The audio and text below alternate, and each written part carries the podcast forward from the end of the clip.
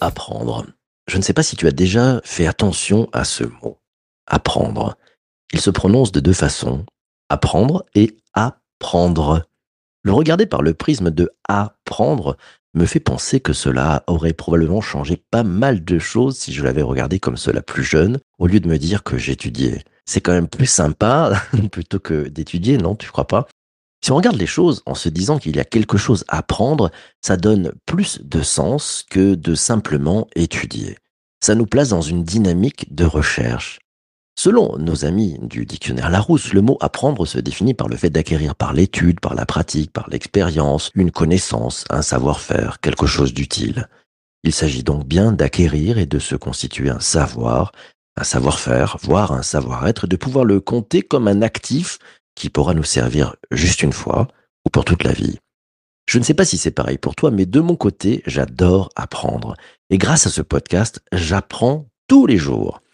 J'apprends tous les jours et c'est tous les jours une grande joie de me dire que j'ai appris énormément de choses en me faisant en plus un immense plaisir. Oui, finalement, apprendre chaque jour. C'est un peu comme si on plantait tous les jours une nouvelle petite graine qui s'additionne aux autres et qui permet d'être plus à l'aise avec ce qui peut arriver demain.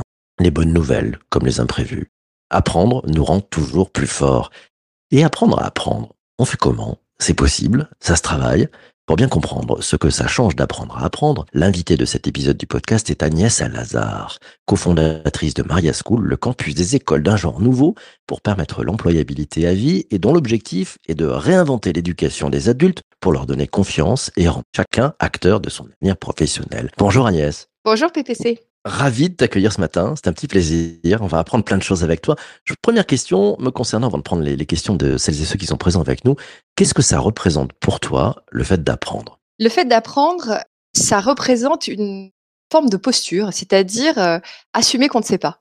Pour apprendre, il y a une première étape qui est de désapprendre, ou du, moins de nuancer ce qu'on sait, d'être un peu conscient qu'en fait, le cerveau, euh, il- il a tendance à reproduire, c'est-à-dire plus en fait on fait des choses, plus il reproduit toutes les connexions, et finalement, ce qui devient une chose qu'on fait pour la première fois, si on commence à le faire plusieurs fois, plusieurs fois, ça devient des habitudes, ça devient des réflexes, et ça devient des, ce qu'on appelle un peu souvent des pensées réflexes, c'est-à-dire en fait, on oublie de se poser la question pour la première fois, on perd un peu cette curiosité, cet émerveillement qu'ont les enfants.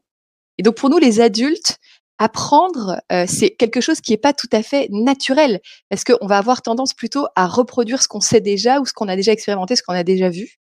Et donc pour moi, c'est un peu cette posture de euh, d'être un apprenant, de ne pas être un sachant, pour en fait garder cette ouverture qui fait que, eh ben, en permanence, en fait, tu fais de chaque opportunité, chaque moment, chaque rencontre, chaque chose que tu vois, chaque chose que tu lis, quelque chose qui va aller questionner ce que tu as déjà expérimenté et t'apprendre quelque chose de nouveau. Hum, Belle posture, les yeux d'enfant et la curiosité et la gourmandise. J'adore ça. Et d'où est venu le, déclic de vouloir apprendre à apprendre et pourquoi?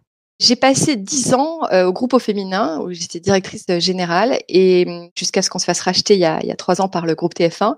Et pendant dix ans, l'entreprise a vécu des mutations euh, chaque année. Chaque année, tout changeait. Notre business model changeait. Les audiences qui étaient sur le sur desktop passaient sur mobile. Les usages basculaient sur les réseaux sociaux. Google changeait ses updates tout le temps. Donc en fait, tout ce qui marchait l'année d'avant ne marchait plus l'année d'après. Et donc, j'ai expérimenté euh, un état d'esprit, une culture dans laquelle, en fait, le changement était permanent. Et c'était OK, c'était pas anxiogène. C'est en fait, on avait compris que de toute façon, c'était ça le nouveau paradigme, le monde digital, un monde dans lequel il y a plus de certitude, un monde dans lequel bah, il faut réapprendre tout le temps son métier, son savoir-faire, et dans lequel on se rend compte aussi qu'on est largement capable de faire beaucoup plus que ce qu'on pensait pouvoir faire. On n'a jamais fait d'e-commerce, on fait d'e-commerce. On n'a jamais fait de pub programmatique, on fait de la pub programmatique. Donc, le fait d'avoir expérimenté le, le, le pouvoir de l'apprentissage, qui passe d'abord par désapprendre ce qu'on sait déjà pour réapprendre quelque chose de nouveau, m'a semblé d'une puissance incroyable, c'est-à-dire vraiment source euh, à la fois d'épanouissement personnel et de, et de performance pour le- l'entreprise. Et donc, j'ai eu envie, évidemment, après, de me dire que je vais transmettre ça à la, à la plus grande échelle possible. Et, et c'est la raison pour laquelle je me suis associée à Annabelle pour créer Maria Schools. Alors tu touches du doigt le, grand sujet, la transformation. En fait, on, dit toujours que les, gens n'aiment pas le changement, n'aiment pas tellement se remettre en question. Et là, tu dis, au contraire, non, soyez, gourmands, mettez-vous dans une posture de, vous transformer. C'est très difficile, non? C'est très difficile. Et, ça, c'est un peu aussi une, hypocrisie du monde de la formation professionnelle, de mon point de vue. Euh, et c'est la raison aussi qui nous a donné envie avec Annabelle de disrupter ce monde-là, c'est de faire croire que c'est facile, que finalement, je vais en formation, euh, dans le meilleur des cas, j'ai un intervenant intéressant, et puis je rentre au bureau et tout a changé. Euh, c'est archi faux, parce que désapprendre, c'est hyper difficile. Ça implique de sortir de sa zone de confort pour rentrer dans une zone d'apprentissage, ça implique d'être vulnérable, ça implique de poser énormément de questions, ça implique d'être très humble sur en fait ce que ce qu'on sait, ce qu'on voit, ce qu'on comprend.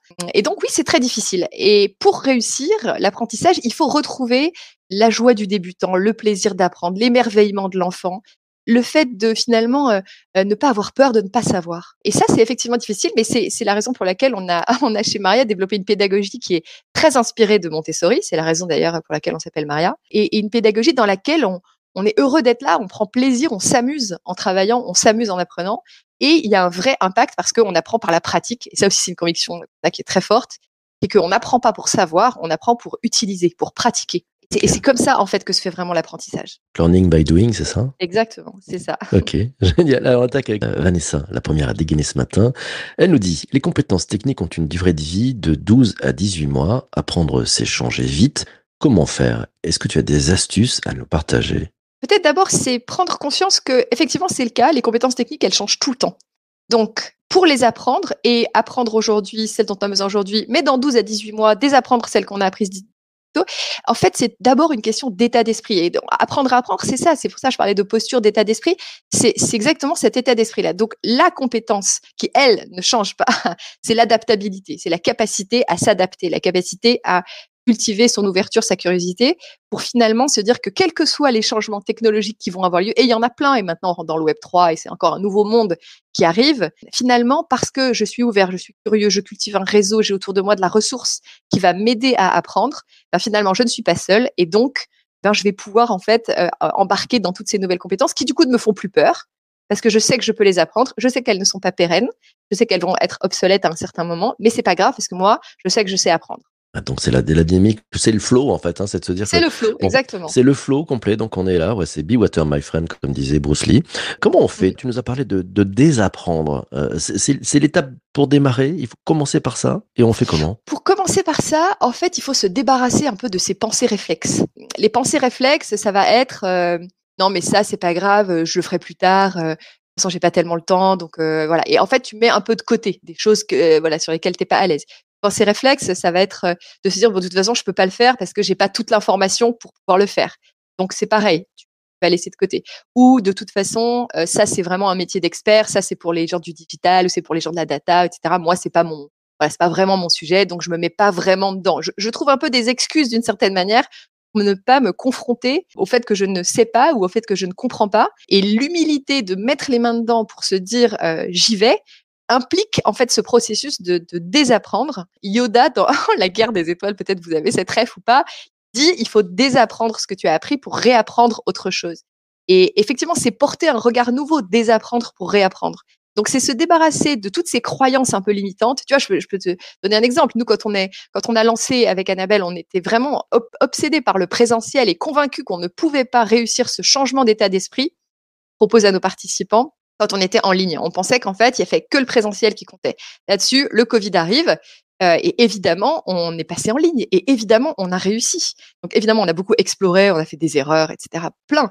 Mais finalement, on a réussi à obtenir en ligne les mêmes résultats que ce qu'on obtenait en présentiel, alors qu'on était persuadé trois mois plus trois mois plus tôt que c'était impossible. Donc c'est ça les pensées limitantes en fait. C'est finalement être être être voilà un peu obsédé par ses croyances, ses propres croyances et c'est normal d'avoir des croyances parce que euh, voilà, le cerveau réplique un peu euh, toutes ces connexions qu'on a pour nous créer un, environnement dans lequel on est assez sécurisé. Et c'est ce que recherche l'être humain. Il recherche à sécuriser son environnement.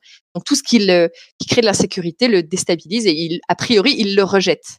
Euh, et donc voilà, il faut être conscient de ça pour au contraire l'accueillir et pouvoir en faire une force. On a eu la Force, on a eu Bruce Lee, on a eu Yoda ce matin. On a beaucoup d'invités. La, production ne recule devant aucun budget. Voilà, c'est magnifique. Tiens, question et commentaire. Commentaire de, de Laura, puis question juste derrière. Elle, a noté on n'apprend pas pour savoir, on apprend pour pratiquer. C'est à l'opposé de la culture française du savoir pour la beauté intellectuelle. Ça fait du bien. Donc, euh, ah, youpi, voilà.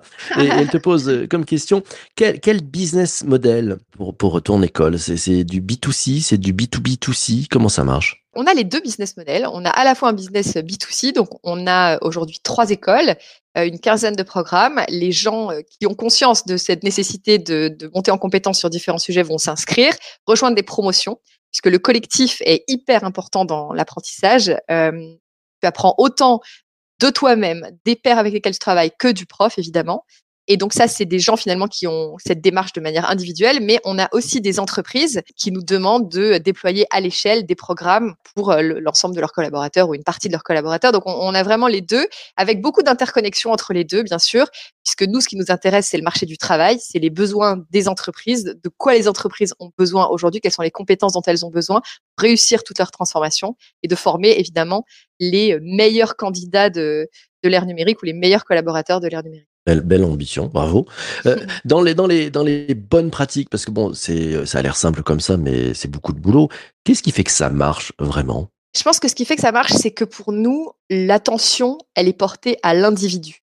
Le contenu, le prof, le cours, tout ça, c'est secondaire. Tout ça, c'est la variable d'ajustement. Or, dans le monde de l'éducation, euh, la formation traditionnelle, bah, le modèle, c'est simple. hein, on crée un cours, on met un prof et puis on fait passer un maximum de personnes pour trouver une rentabilité. Nous, c'est l'inverse. Euh, nous, on considère que les besoins de chaque individu sont différents, sa manière d'apprendre va être différente. Euh, et donc, on construit, on a une grande vélocité pédagogique, on crée des programmes pédagogiques en quelques semaines, quelques mois, pour, des, des programmes plus longs. Et finalement, c'est ça ce qui fait la différence. Je pense que c'est l'attention à l'individu, l'accueil individuel, la personnalisation, le fait d'être euh, très très proche des besoins de chacun et d'être très engagé dans euh, la performance pour l'individu. Donc, euh, un peu comme à l'école, nous, on considère que nos élèves ne sont pas nos clients, on considère que nos élèves sont des élèves et que notre rôle à nous n'est pas de, de délivrer une prestation, mais de les faire progresser. Donc, tant qu'on n'a pas réussi à les faire progresser, eh ben, on, on lâchera pas. Comment tu vois le, futur justement de cet apprentissage? On est vraiment dans l'ère où euh, tout un chacun va, se former euh, au quotidien et c'est un, devoir de se former tous les jours. Qu'est-ce que tu en penses? Oui, je pense que, en fait, on se rend compte de la puissance de l'apprentissage quand on commence vraiment à s'y mettre, quand on commence à porter un peu un regard nouveau. On se rend compte qu'on est finalement capable de faire beaucoup plus que ce qu'on pensait. Euh, on se rend compte aussi qu'il y a beaucoup de bonne volonté autour et la dimension communautaire est très très importante de notre point de vue, précisément parce que comme voilà, le, le, la personne posait la question tout à l'heure, les compétences changent. Donc en fait, avoir autour de soi une communauté solidaire, engagée, généreuse qui aide, euh, c'est énorme. Et puis surtout, c'est un, c'est un état d'esprit, c'est un, ça, ça devient un réflexe. Ma conviction, c'est que dans le futur, finalement, tu passeras autant de temps à entraîner ton cerveau, à apprendre des choses nouvelles et que tu vas utiliser et, et dont tu vas avoir un, un- un usage vraiment euh, quotidien qu'à faire du sport. Finalement, le, le- la santé cérébrale, la santé de l'intellect, la santé de, de, de sa capacité à faire, euh, elle est aussi importante que sa santé physique pour avoir une vie longue, euh, équilibrée, épanouie, dans laquelle on est libre de choisir ce qu'on a envie de faire et de ne pas faire. Très clair. Mille merci Agnès d'être passée Merci, dans cet épisode du podcast. Merci. Merci, on se retrouve demain matin, euh, 7h30, même heure, même endroit. Ne lâchez rien. À ciao, ciao, ciao. Merci les amis.